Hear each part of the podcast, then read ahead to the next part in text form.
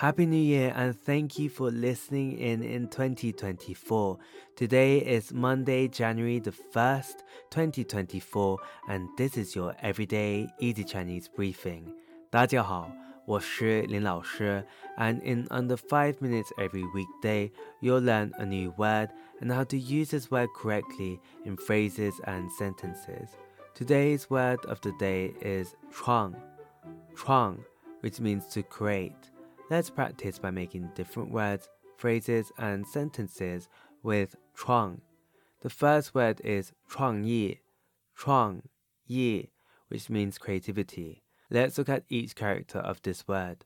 创 means to create, and 业 means meaning.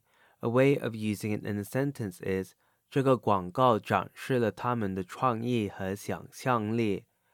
这个广告展示 了他们的创意和想象力。This advertisement showcases their creativity and imagination.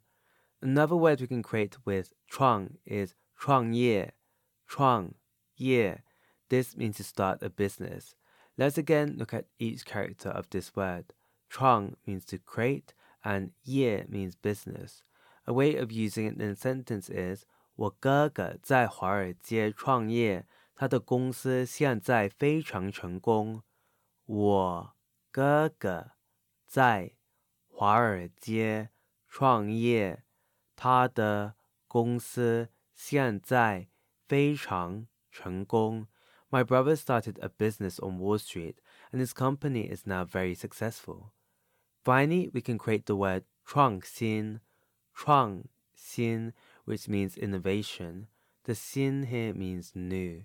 A way of using it in a sentence is 这家公司致力于创新科技和产品。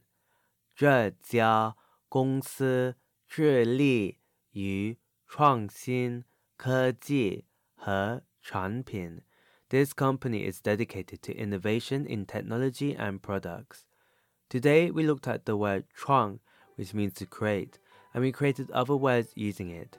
These are 创意 creativity, 创业 to start a business, and 创新 innovation.